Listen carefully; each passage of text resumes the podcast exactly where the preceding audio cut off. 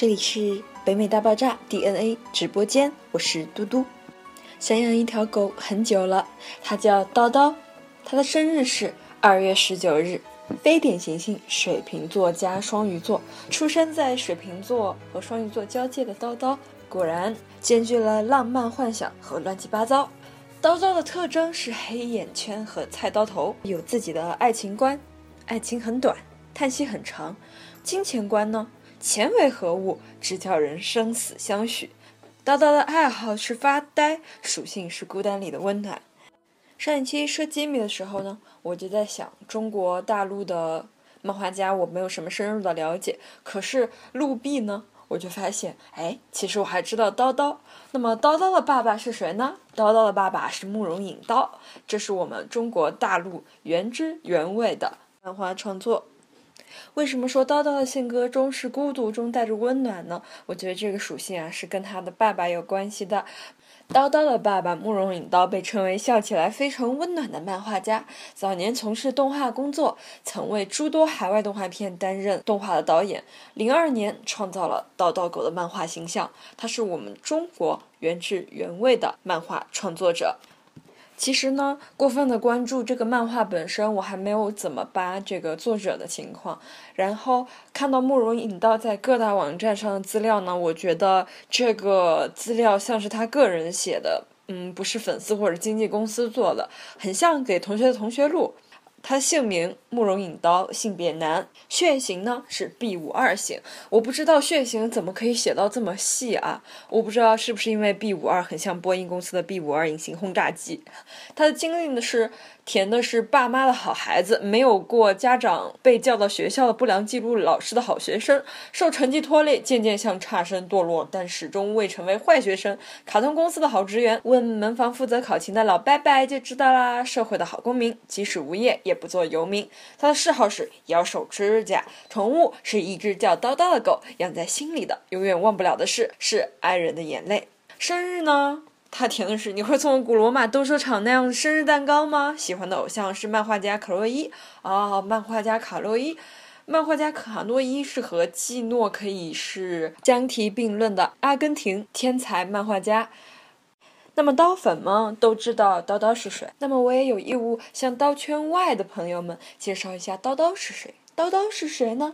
叨叨是一只大头的卡通小狗。叨叨是你们微信表情包里必有的一份子。因为大头，叨叨有些自卑，不爱说话，所以学会了思考。因为大头，叨叨思维迟缓，常常错过或来不及，所以只有认真和踏实。因为大头，叨叨左顾右盼很累，通常没法选择，所以学会了执着。因为大头叨叨行动不便，总是跌跌撞撞，所以爱上安静。因为大头叨叨走到哪里都会成为被关注的对象，所以常常躲起来忧郁。叨叨是什么？叨叨是一只小狗，却在人群里逗留，仰望天空。叨叨是一个朋友，会提醒我们不要错过那些灵光乍现的感人瞬间。叨叨是一个躲在狗狗身体里的小灵魂，选择感性生存。叨叨是一种生活态度，叨叨也许就是另一个你。叨叨到底是什么？叨叨是一种生活态度，叨叨或许也只是可以住在人们心里的小狗。透过这只小狗，我们看到的词是安宁、忧郁、拥抱、爱、温暖、慢、思索、青涩、疑惑、天真、感恩、伤感、心悦、惆怅、自嘲、无奈与期待。寂寞的微笑也是人生的一种态度。面对他一百零一分笑容，等待的时空有点重，重的时针走不动，无影踪，他始终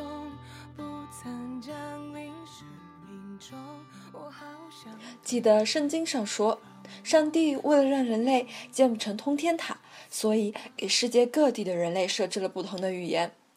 事实上，就算全世界的人类共用一种语言，人类也一样建不成通天塔，因为人与人之间完全的沟通其实是不可能的。所以说，人都是寂寞的个体，汇成茫茫一片人海的寂寞。幸好这世界上还有爱，还有温暖。还有关怀。这份不奢求的爱，便让人生永远有了期待。由此，叨叨就有了微笑。很喜欢叨叨的几句话：朋友为什么总是放在一块儿就咬，分开了就想？是这样的，最近呢，我就一个人待在家里，也没有人给我卤猪蹄了，也没有人给我送鸡爪了。十分钟以内的抠鼻白羊座大婶呢，又在做带球运动，不太好意思去看啊。究其结果呢，还是因为我没有球，怎么拼得过呀？前些天呢，还收到我回国的舍友的微信，说无比怀念和我一起吃炸鸡、啃鸡腿，一边刷剧一边刷综艺的日子。人啊，就是一种非常贱的动物，在的时候吧就咬，分开一会儿就想。叨叨还说过，走狗的路让猫们儿去说吧。我就在想。如果走狗的路被狗说了，咬不过狗怎么办呢？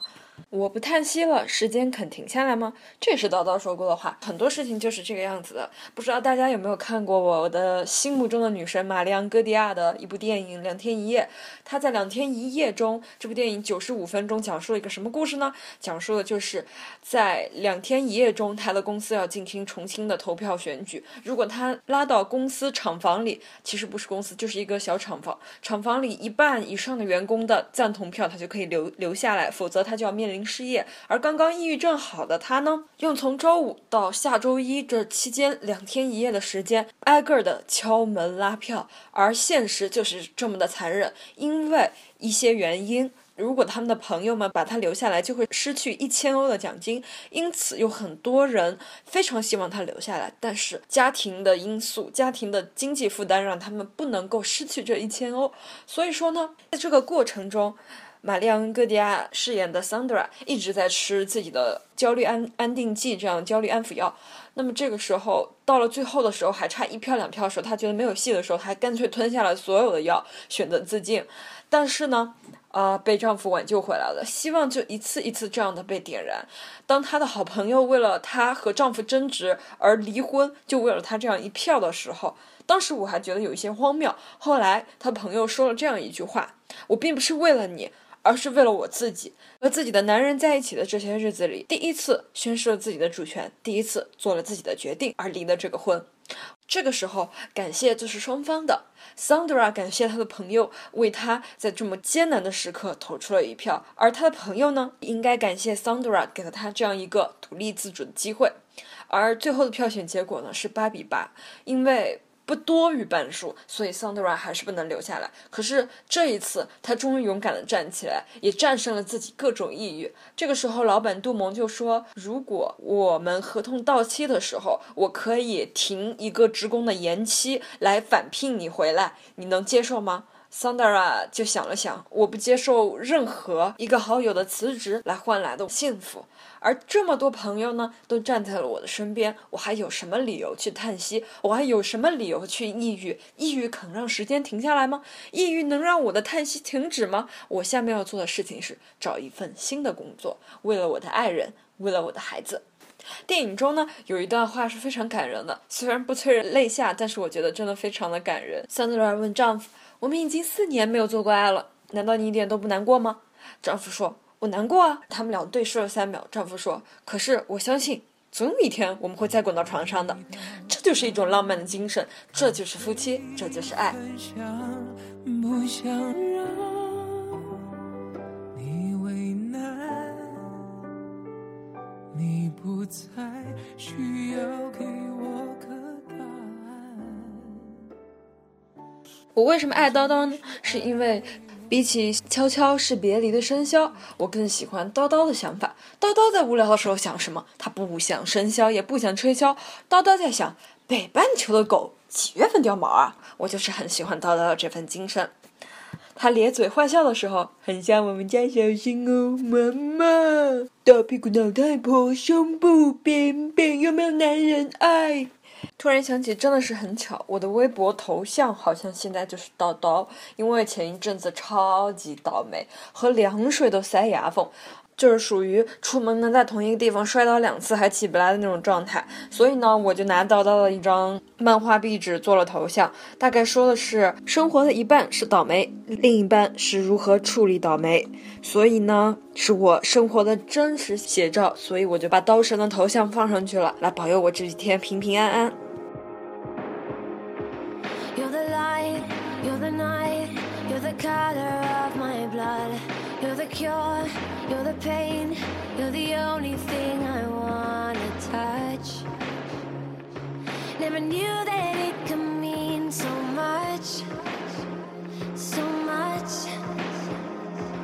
You're the fear, I don't care, cause I've never been so high.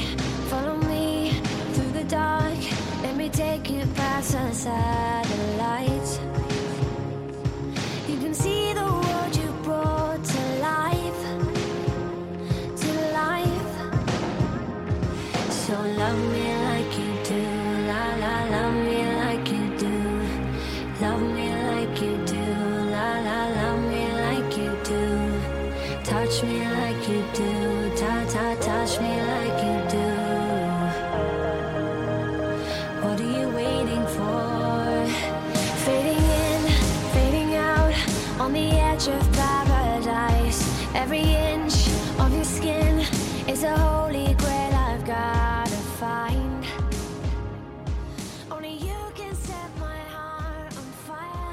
说到狗呢，我发现可能是因为它是一只狗，我才爱它的，因为我也是呃养狗爱好者，家里养了一只混血小王子，这个狗种就不说了，不是纯种狗，是混血狗，所以说。嗯，有的时候人界和狗界也是一样的，包括宠物界，我觉得人是真的是万恶之主。比如说我们家狗狗呢，它是混血的，所以说呢，很多那种俗世里只认只认纯种狗的人，每当得知你们家的狗不是纯种狗的话，都会低看一等，或者说很怕自己家母狗跟你们家的公狗配上种了，那几千元买过来的纯种狗生下来的崽儿不纯了呀，钱都卖不到。我想说，养狗呢也有区别，对吧？养狗也分两种，一种呢是属于狗还是畜生，是我的一个精神陪伴和灵魂伴侣，这是最高状态了。一种家庭呢就是。呃，爸爸妈妈、姐姐妹妹称这样这样来称呼狗的，像我外婆有时候就很不能适应啊，称呼狗就是把狗当成了自己的家庭成员，而且而我觉得这个在西方国家都是很多见的，我觉得没有问题的。还有一种呢，就是属于不是怎么养狗，所以也不觉得。呃，可能他脑子里能够体会到养狗的这种感情，但是就觉得也没有什么。包括前一阵子我们中国就是吵得非常严重的这个吃狗肉的事件啊，其实我觉得问题在哪里？问题不在于，就像我前一阵子去亲戚家，然后长辈也说啊，我觉得吃狗肉跟养狗没什么关系，该吃就吃。我觉得这个根本说不通。为什么当时那些人闹那么凶呢？是有一部分人是作逼，对吧？就是 A B B 型的。呃，我们用撒娇女人最好命里的那个话说叫骚浪贱，对吧？就说我们家狗狗绝对不允许给你们吃掉。但是呢，还有一大部分不是这个样子的，因为他们吃的是野生狗啊，对不对？猪是圈养的，对不对？鸡也是圈养的，就是。生来就是给人杀着吃的，又不是你们家养的宠物鸡，又不是你们家养的宠物狗。可是我记得在陕西者发生的那个狗肉店事件，好像是因为杀狗者因为非常愤怒，就是影响了他的生意，示威而杀死了很多小区里家养的宠物狗，还有那些偷盗宠物狗去卖的。狗真的是这个世界上最有灵性的动物，没有之一了。对于人的感情来说啊，我身边已经经历过有很多狗走丢了还能找回来，走丢了会在主人去乡下，比如说主人去乡下探亲，然后想把狗就扔在那儿了，然后他每天每天都不吃饭，只记得主人抱他下车的那一站的站台。于是后来那个主人后悔了，回去找，然后那个老乡就跟他说。狗丢了，从它走的那天开始就丢了，也找不到，他们也没心思找。于是最后他就在想到去那个车站，于是就在那个车站找到了他们家已经脏兮兮的狗，还有我们小区里一只狗丢了无数次，还有一只狗狗是一直在我们家楼下的一个小房檐底下藏着的一只母狗，估计是家养狗被抛，因为生病被抛弃了，然后就肿得很变形。然后我妈妈也不想就是惹事上身，或者是说，因为狗的疾病你也不知道是什么情况，而且这是一只无人认领的狗，你也没有什么说法律机构或者是权威机构一定要处理这件事情。于是我妈我妈每天都把我们家狗狗的狗粮分一部分给这只狗狗。这只狗狗大冬天非常冷，我妈就垫了一层我们家狗狗大概用小的或者不要的那种衣服在外面给它，或者是给它弄一个笼子。然后这个时候，呃，我我记得，然后我妈妈就说很神奇的，我妈妈每天遛我们家狗的时候，那只小黑狗都傻呆呆的跟着。我妈妈一回头，它就不敢动了。它知道现在人嫌弃它，然后它不敢太靠近，但是它就这么默默的跟着，带狗狗溜到哪里，它就跟到哪里。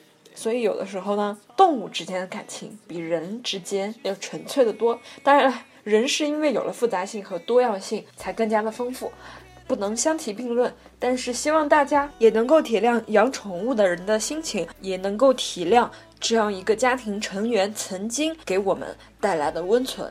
如果你不养狗呢，也没有关系，理解和包容就是这世界上万岁万岁万万岁的东西，对不对呢？I love to be loved by you. You're looking kinda scared right now. You're waiting for the wedding vows, but I don't know if my tongue's able to talk. Your beauty is just blinding me like sunbeams on a summer stream. And I gotta close my eyes to protect me. Can you take my hand and lead me from here please